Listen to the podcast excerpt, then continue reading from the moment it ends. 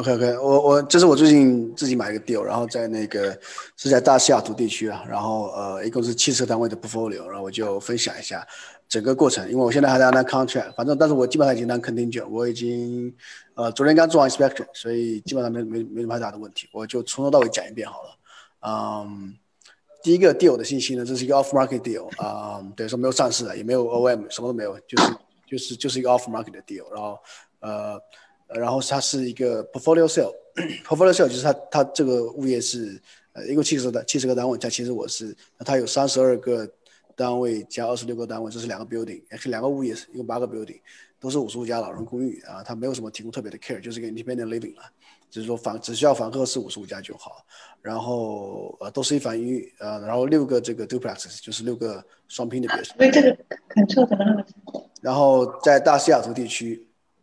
呃，租金低于市场百分之三十五到四十，这种地其实还是本地还比较难走的，大还比较难找。大部分基本上，如果租金低于市场，可能十五到二十比较难得了。如果租金低于市场百分之三十五到四十，其实，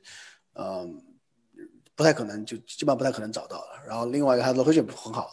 呃，它是在一个湖边。然后过去一年这个地方的独立屋的价格涨幅是到呃是有百分之十三点六。独立屋的均价已经已经到五十万了，一千三百一千三百尺、一千四百尺都要卖到五十万以上了。那今年预计，呃，这个 Zillow 的这个数据，今年预计独立屋价格会涨幅百分之七，所以它是一个很已经是很贵的地方。然后没有新公寓的 supply，等于说基本上你只要能买到一个好价格的公寓，那那那那就在里边，就是房客也搬不走，因为没有新的 supply 嘛。对啊，这个是个好，这等于说，呃，等于说这个竞争也比较少了，barrier to entry 也比较高，等于说，呃，也没办法建新的公寓，所以这个是对于已经拥有公寓的业主来说是一个好的事情，这是 deal 的一个一个基本的信息。那呃，我讲这这 deal 怎么来的，就是因为现在很多人说，呃，现在市场很火，现在市场确实有点疯狂了，呃，这个 residential 这独立屋的市场有点疯狂，公寓市场其实也是有很也是很疯狂，特别在西雅图这种。非常非常贵的地方，所有的东西都是什么三 cap 四 cap 在卖的，非常夸张。那这个 deal 怎么拿到呢？我基本上是因为我自己会加很多这种 Facebook group，对不对？那很多 broker 就会发 deal 嘛。那我现在的我现在的这个策略就是，我不会 target 那些比较大的 broker 的公司，比如 CBRE 啊，然后这个 Max m i l i c h 啊这样。我知道我自己从 CBRE 出来，我知道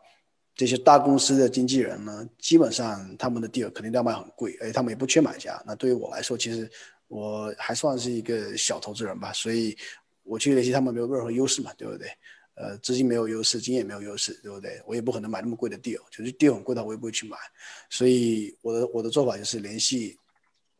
一个啊，也是这种中小型公司的这种，也是专门做 apartment 的经纪人，他们有一些经验，但是又没有很多，对不对？等于说等于说我是一个好的 buyer，qualified 的 buyer，那他们还是愿意跟我合作。对，那那我我在 Facebook 去看到一些 broker 在发一些 deal，看到一下挺 active 的，但是他们的 deal 也没有说有特有多好。但是，我我的做法就是说，看到他们比较 active 的话，我就跟他们打一个电话。那电话的目的不是为了拿 deal，而是为了纯粹为了介绍自己，跟他们约一个时间 Zoom call。来 Zoom call 的时候呢，我就会介绍自己，一般一个小时时间，我我会我会呃回答他三个问题。第一个，我是谁，对不对？然后我然后我有经验，啊，我告诉他我有经验。然后这个呃，我知道游戏规则，我愿意呃 follow 他的 guidance，然后我也我有钱，那我可以 close，所以这个是几个在 Zoom call 里面要做的这个事情。那说是说要第一个介绍自己，然后这个告诉他这几个事情，但是其实没那么简单了，肯定有很多这种呃详细的东西需要做的，对不对？你一定要讲你的 track record，你一定要讲你是谁，而且你一定要 speak the same language，你不能讲话的时候，因为在商业不动产这个公寓的领域呢，很多时候其实是有一些特定的，你要就同样的这个话。比如说，我们说投资回报率，对不对？那你投资回报率那英文怎么讲？就是是 cap rate 还是 cash on cash return 还是 IRR，对不对？你这些你得你得知道。同样的话呢，你你用他们熟悉的语言讲出来，他们知道说哦，这个自己人，这个这个人是懂这个东西的。他们不需要担心说你你你是一个新手，对不对？买有有就算是好 deal，你肯定知道是好 deal，你也可以 close。这个这个是很重要的。这个其实我们呃公益课程其实有有讲的事情，我们专门拿一节课讲。对，那反正我就是呃等于说在一个小时的这个 Zoom call 里面，对他一个是 broker 跟他老板两个人，我们从头讲到尾，讲完这个电话之后，讲完这个 Zoom call 之后，啊，他基本上知道我是谁，对，他也看到我的脸了，就是一个一个很 qualified 的 buyer 嘛，对不对？他也知道说。啊，他只要有 deal 拿过来，我一定可以 close。所以，所以，所以他就 keep in mind。那过了几天之后，他就他他他知道他呃，这个 broker 就联系我说，Tim，我有个 deal，啊，你要不要在西雅图？我犹豫了一下，因为我知道西雅图是一个非常贵的地方，嗯，但是我说没关系，你反正先把这个 number 发过来吧，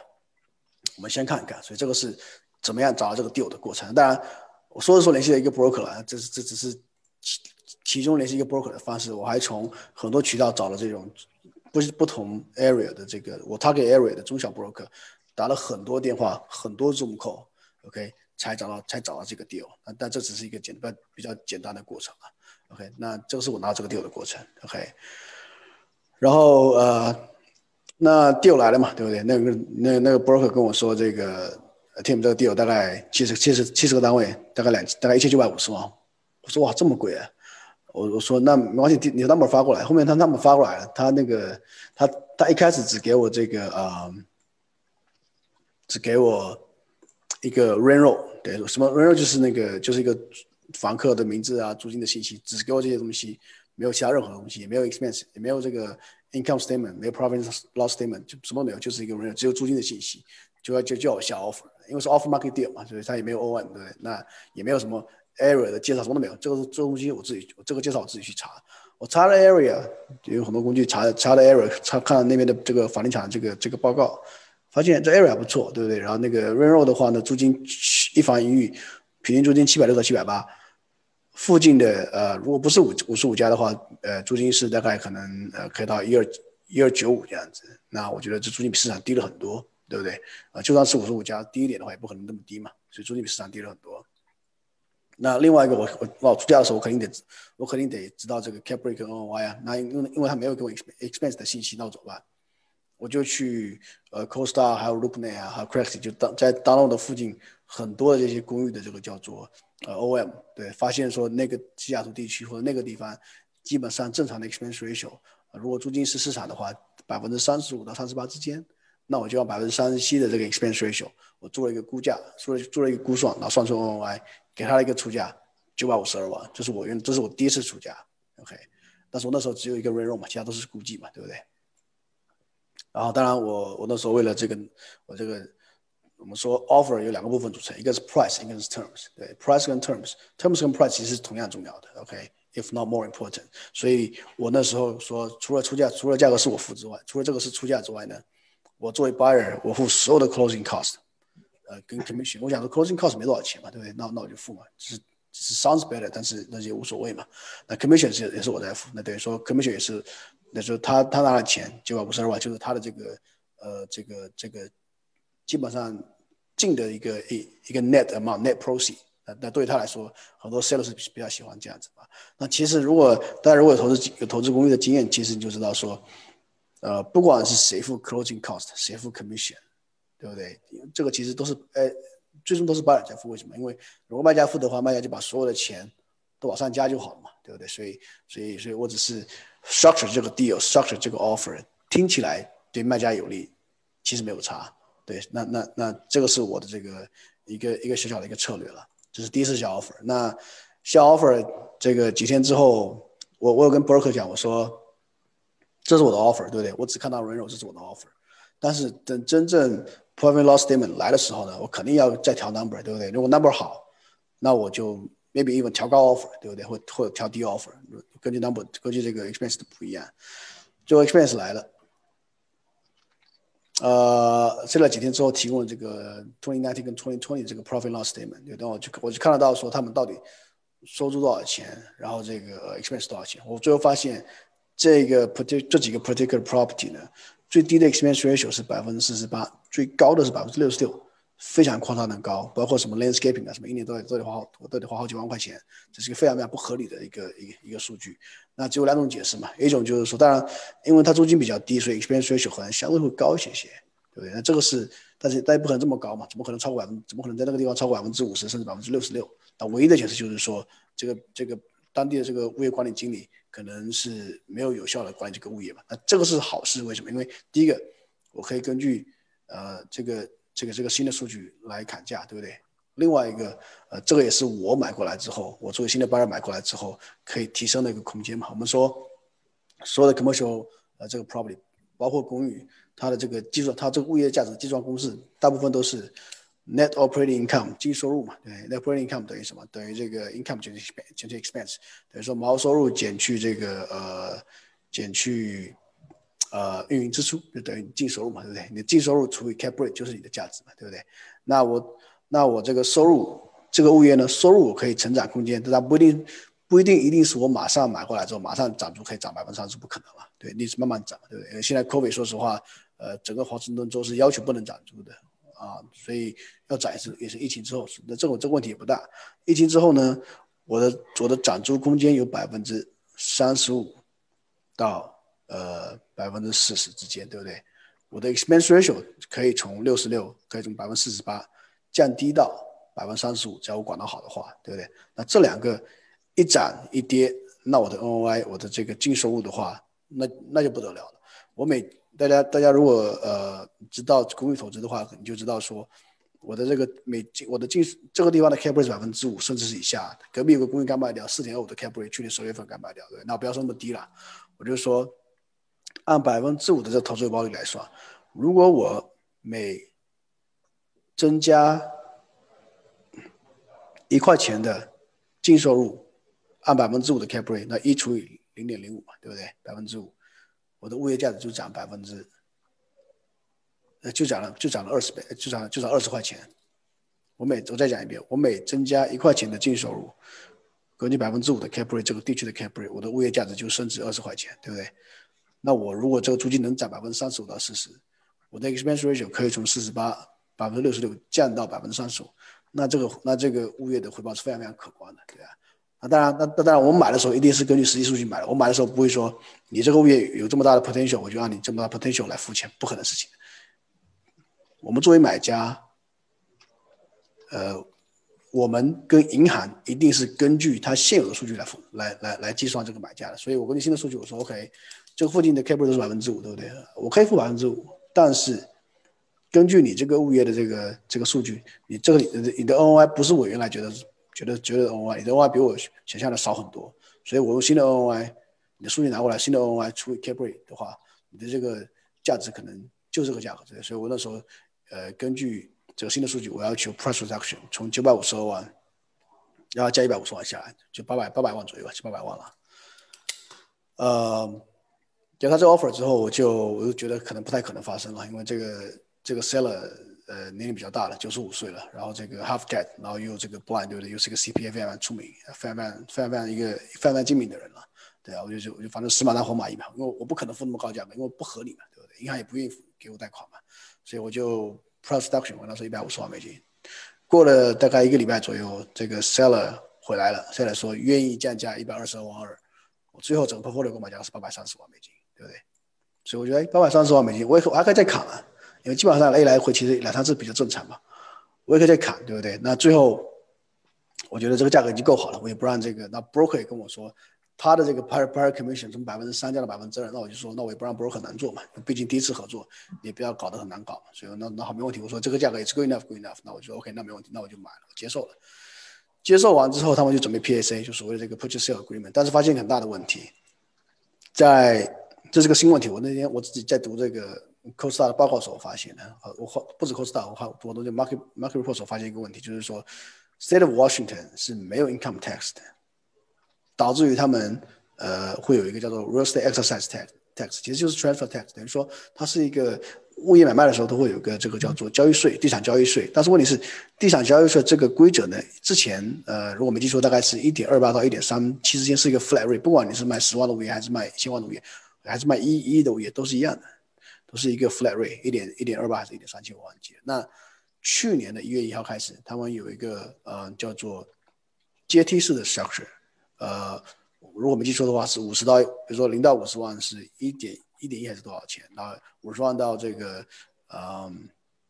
五十万到一百万是多少？一百万到一百五十万多少？我记得是过了一百五一百五十万以上，就基本上是百分之三了。那是那是很可怕的事情。为什么？因为过了一百五十万以上，我你说这个地方，比如说八百多万八八百多万，对不对？那之前都都算都是一点多，那一百五十万到八百万的这个这个八百三十万的空间，实际上百分之三在付地税，那是负责交易税的。我作为 buyer，我那时候给他的条件是说，我愿意付，我愿意付这个呃 closing cost。那这个作为 part of closing cost，我无缘无故得多付二十六万美金。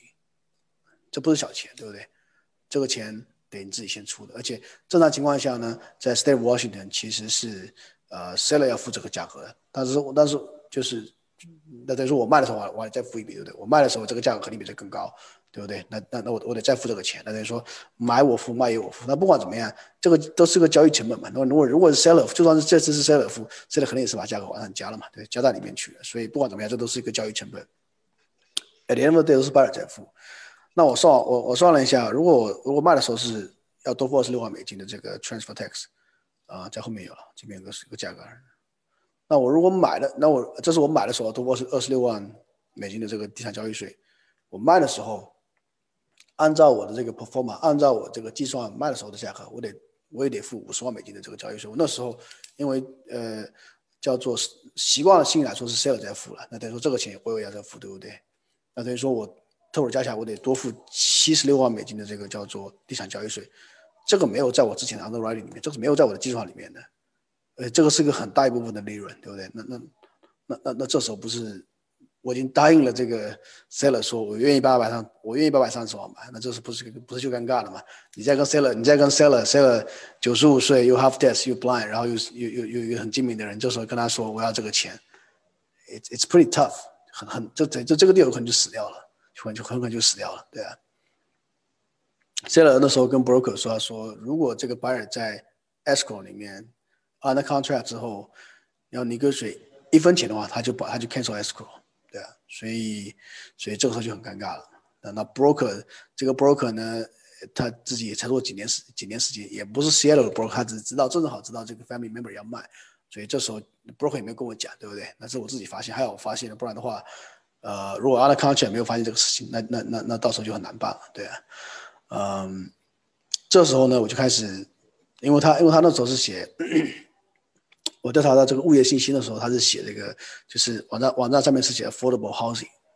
那我不知道 affordable housing 它意味着是什么东西，所以我就开始上网找这个过去五年买卖的这个记录，就是只要有 affordable housing 我就拿就，大概可能也不多，总共就整个 county 也才这个 county 总共才七八个吧，我就开始打那些 broker 电话，不管是 buy broker、sell broker，只要有 involve 这个这几个这些 affordable housing transaction 的五十五家公寓的，我就开我就开始打。然后呢，打完那不是每个 broker 都理我了，那其中有个 broker 就打电话回来了，我就直接跟他说，我说，哎，这个呃，比如说呃，比如说我是 Richard 好了，Richard，这个呃，我们在买呃这个两个五十五家的公寓，然后有些信息呢，我想能不能跟你这个咨询一下，他说可以啊，对我就，然后这是然后后面他说可以玩，就听说我他听说我说买五十五家公寓，就马上跟我讲说，他说是不是哪个哪个公寓，他直接把公寓的名字讲出来，我说你怎么知道？他说：“Tim，我去年十二月份的时候，under contract 这个 deal。他说他去年十二月份才买这个 deal，他那时候已经 escrow under contract，他没有 close，原因是因为那时候那是因为 seller 比较，it's it's pretty tough seller 比较难搞了，所以他说 seller 要求他二十五天之内 cash close。他他那时候呢，呃，他没有钱了，嗯，这么多钱。”呃，他其实没有买，他他不是买整个 portfolio，他是买其中的二十六个单位而已。但但英文那个也是大几百万美金嘛，对不对？呃呃，不是说每个人都有钱放那边 close catch 等 close，他也要去，他也是要去借高利贷，借 hard money loan 去 close，最后最后没有 close 下来，然后就退出了。然后而且他跟我说，他那时候其实也不是自己买，他那 contract 之后呢，他想 wholesale，他想卖给他的客人。我说哇，那你的价格得有多好？你的价格得。好到说，因为这个 deal 的话，怎么着都得小几百万吧。那那那那那你，你 wholesale，你不可能加个一万两万吧，你肯定是加十万二十万，至少至少的。我说你，我说你买这个 deal，你这样的抗出来这个价格，你还可以 wholesale 给你给你客人，那那那你客人还觉得有钱赚，他才会买嘛，对不对？那 it must be a pretty good price。我就直接问他，我说，那你到底那时候 s 那时候 under contract 多少钱？他跟我说二十六二十六个单位呢，他的 under contract 价格是三百二十万。但是是 seller 付这个 transfer tax 吧，我算了一下，如果是我付 transfer tax，我现在买的价格就是，我现在买的价格是二百九十万，那那就这二十六个单位，那等于说他三百二十万，如果再加二十万块钱卖给他客人的话，那就三百四十万的这个成，他客人三百四十万成本还觉得有钱赚，而我的成本是二百九十万，真的就这个单单这个 building 这个物业就比他少了五十万美金，我说哇，那那那那那不用讲，那 for sure 是一个 deal 嘛，对不对？那当然我也后面也跟他聊了很多，除了这个之外，我当然也跟他聊了很多其他信息。我跟他说，我说你的 performance 租金是多少？你预计租金现在七百六、七百八可以涨多少？当然 broker 一般来说肯定肯定是比较这个比较乐观的啦。他跟我说，他预计租金可以涨到一百一一一二九五，然后这个一房一，然后这个 expense ratio 它是百分之三十五算的。我说真的能达到这个 number，那这个回报是不得了的哦，这真的是不得了的高了，对啊。当然我自己算的时候我比较保守了，我没有那么我没有那么我没有那么那么 aggressive。呃，我一般我我的算法是一零五零到一零零的这个叫做租金，再加上呃我是按百分之三十七、三十八的这个 expense ratio 来算的。那那 even 这样子回报也是非常非常可观的，对啊。所以我基于这些信息，我发现说。It's going to be good deal，就算是 with 这个 real estate exercise tax，这些 transfer tax，我就算多付了二十，这个二十六万，再加上五十万的这个地产交易税，因为七十六万，我还是可以买，我还是可以买。对，是因为后面发现我的租金其实比预期高很多。我最早最早算的时候，我不我不敢那么 aggressive，他说现在租金太低了，我只算一零五零的这个叫做呃，这个叫做呃市场租金，后面发现其实不止了，至少可以租到一千一百到一千零一千一百五十。如果是这样子的话呢，那完全那这个事情完全可以做了嘛，对不对？然后另外一个又有个新法，后另外一个呢，呃，跟 broker 聊天里面，我又发现说，broker 说这个物业其实很很有可能可以把 convert 成呃 regular 的 p a 不需要租给五十五家，OK，就以后这个空间了。那我就打 county 电话，county 这个 housing authority 跟我讲说，呃，这些五十五家的公寓的话呢，它其实只要有百分之八十的房客是租给五十五家就好，百分之二十是不需要租给这个呃五十五家的。那等于说。不需要租给五十五家的部分，我的租金可以比五十五家高一点点，对不对？那这也是一个很重要的信息。那当然，到底能不能做，呃呃，我还得再去再去查。但是爱丽丝至少这是很重要的信息，对不对？能不能做还得还得根据其他规矩，比如说 parking ratio 啊什么都再说。但是我我至少我算的时候我没有这样算，我没有说把这个二十百分之二十不是五十五家的房客这个算进去。但是爱丽丝知道说我知道说如果有那是一个 big bonus，如果没有也没有关系。所以。我通过这些这些这个呃所有的这些 additional information，呃好的坏的加起来之后，我发现说哎还是一个 pretty good deal，对不对？那那呃结果呢就是说 it's actually pretty good deal。那我现在刚刚看出来两个礼拜，昨天刚刚做完 inspection，呃物业是屋主是业主自己建的，呃一个是八四年买地八八年建的，另外一个是他两千年建的，所以他因为 expense ratio 很高，其实他对物业的保险就是他买他赚了钱就都也都还回去，也都花在物业上面了，所以。物业的 condition 啊，什么保养的非常非常好。呃，如果没有一定要做什么东西的话，基本上物业就是我不需要做任何事情，我一分钱都不用花进去，对啊就直接找出就好了，对啊。但但但到疫情之后了，所以我觉得这个是一个呃，给大家一个 case study，就是给大家一些信心，就是说，在现在这种现在这种 market 还是可以找到好 deal，而且是真的是好 deal 的好 deal，不是那种一般般的好 deal。所以呃。给大家一个亲身经验，给大家一个一，我就给大家一个鼓励吧，就是说，呃，好 deal 还是有的啊。当然，当然你得花时间找，对不对？You have to be more creative，对不对？你 you have to do more research，more homework。但是，好，如果你愿意花时间、花精力的话，好 deal 还是有的，还是还是值得投资的，在现在这个 market。对，所以这个是我的这个呃一个一个一个 two sense，一个 case study，跟大家讲一下吧。呃，我们这个 deal 大概可能五月中到五月底 close，所以所以 overall 还是还是不错的。所以呃，不知道有什有没有什么其他的问题？好的，好的，非常感谢呃，我们 Tim 老师分享，也是 Tim 老师语速也非常快，不知道我们在下面的观众有没有完全能够跟得上哈？那我刚刚看到我们 Chat Room 呢里面有一些提问，那同时呢一个也已经帮助回答了，啊，但是我想说，可能还是我们就是不仅仅是文字的这种表述，可能还是请 Tim 老师呃呃。具体的来讲一讲，嗯，我觉得首先首先第一个问题吧，就是，呃，嗯，大家有点有点奇怪哈，就是哦，为什么会对这个五十五加的这种这种 multi-family house 感兴趣？因为其实一般来讲，就是嗯，普通的话就没有这如果没有这个限制的话，对于年龄有限，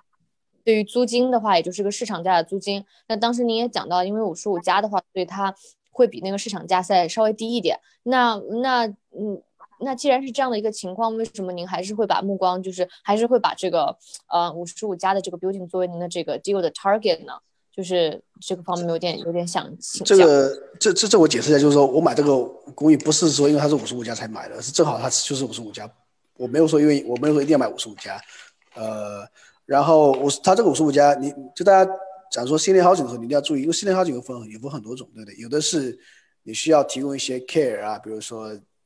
I don't know memory care 还是说一些洗服务啊什么之类的东西，entertainment 啊，那那如果需要提供很多服务的话，then it's more business than real estate，对不对？那它 cap 就高一点点，对吧？如果这个没有这个没有提供任何服务，它就是一个它就是一个正常的 apartment，只是正好房客是五十五家，就是 independent living 而已。所以对于我来说，其实对于 operation 来说，其实没有什么太大的差别，所以我愿意买这个公寓。所以五十五家并不是我这种 independent living 的这种五十五家，你当然要查那些当地的一些法律法规了。如果只是如果只是正好房客是五十五家，其他没有任何的区别，那其实跟正常的 apartment 没有任何区别了。所以这个是回答大家的问题。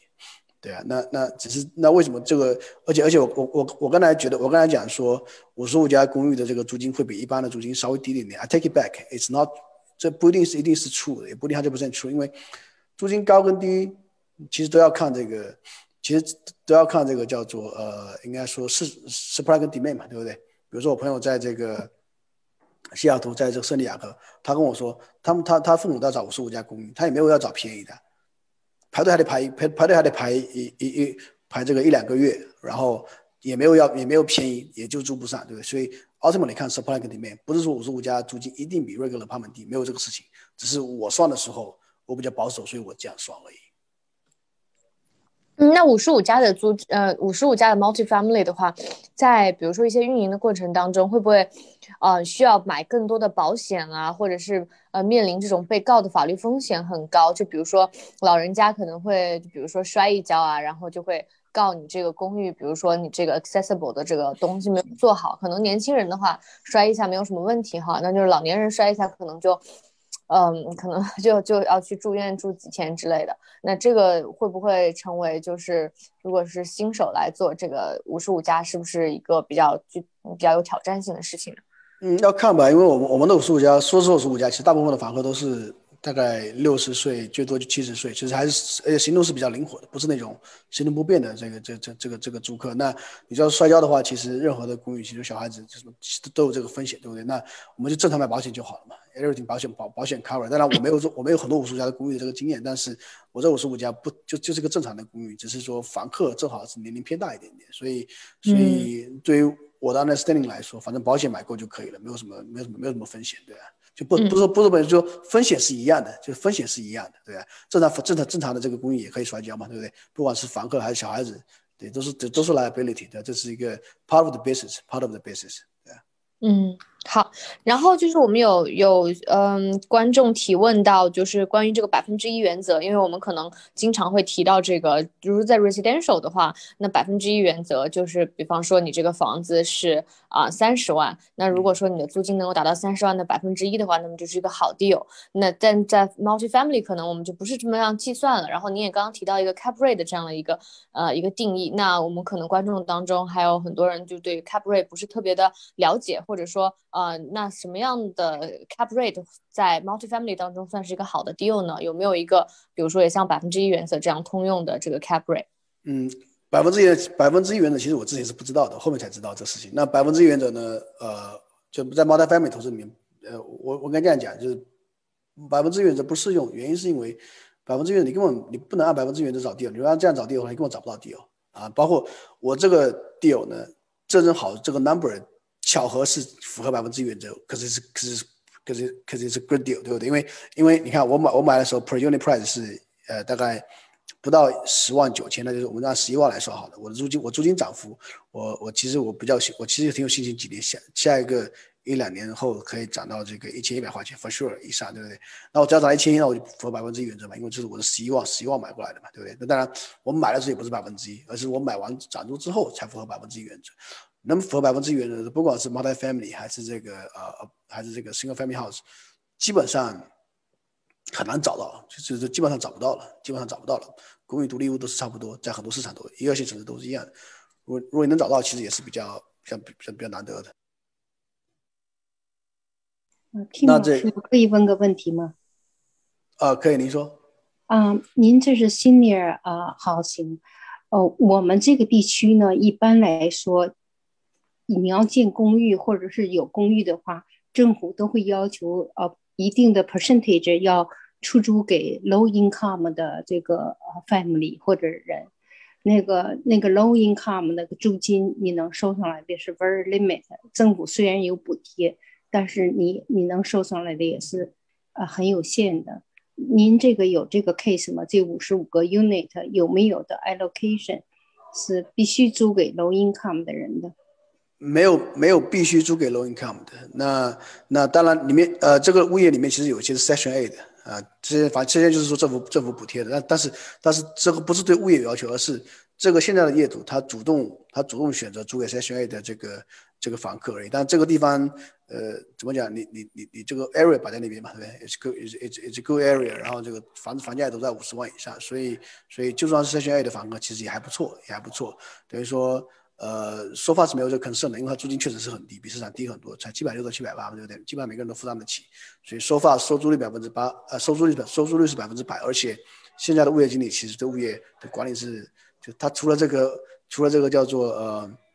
呃，这个这个运营成本没有把关很好之外，他其实对房客的把关还是非常非常严的，对就是他说很多人 apply，但是他他对房客的这个选择是非常非常严格，所以说法没有没有没有这个问题，没有这个问题，对他他也没有说一定要租给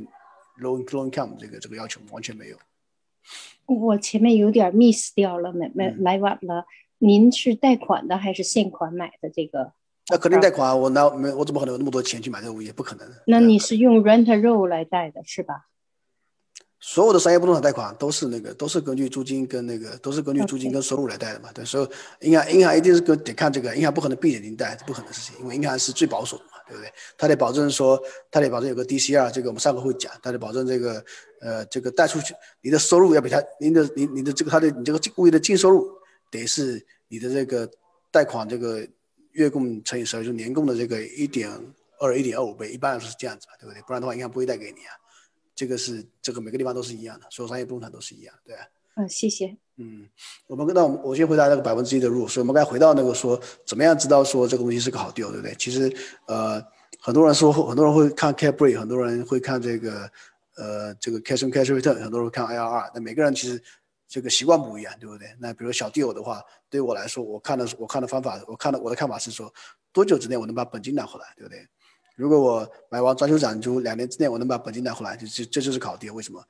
本金拿回来之后，我就没有钱在里面了嘛，那我的回报不就是无限大了嘛，对不对？两年内那不能能把本金拿回来，还赚一个物业，对不对？然后物业可以这个慢慢慢慢慢慢，物业有正向现金流，虽然不多，但是它过了三十年，对不对？物业全付清之后，那你现金流不得了了，所以。这是一个方法，另外一个方法呢，呃，百分之一原则我们刚才讲不适用嘛。另外方法就是说，如果我买这个物业，呃，买的时候 condition 呢不是那么重要，买的时候这个这个租金也不是那么重要，关键是我买完之后能立刻马上做什么事情，然后有效的把这个我们说 NOI，就是说这个净收入涨上去，对不对？这个最重要，就所谓的 upside potential。如果这个物业我知道说我买过来。对不对？我可以立刻马上装修涨租，涨百分之五十，然后达到一个我认为一个好的价值。我那个这个账能算得过来，它就是个好物业。但是这但是怎么算账，每一个人的这个方法不太一样。有的人看 cap rate，很多人说 cap rate 是是这个是这个呃，这回报率这不是回报率，对不对？我们说很多人说，老是洛杉矶怎么和蒂姆？洛杉矶怎么洛洛杉矶买物业怎么可能会会赚钱？或者说这个。呃，西雅图这么贵的地方，三三 percent cap rate，四 percent cap rate 怎么可能会赚钱？还是有钱赚啊，对吧？你只是要知道这个账怎么算嘛，很简单嘛。如果你一个物业，这个地方的 cap rate，比如说洛杉矶好了，比如说洛杉矶的这个随便讲，比华丽山庄对不对？非常贵的地方，随便讲好了，cap rate 都是百分之三，对不对？那如果你有本事按百分之五的 cap rate 买下一个物业，你加百分之，你立马按百分之三的这个 cap rate 市场 cap rate 卖掉，那也不是赚死了吗？对不对？所以你可以赚很多。所以就是说，你得知道说它后面估值估估值的这个叫做呃背后逻辑是什么，这个很重要，对啊。所以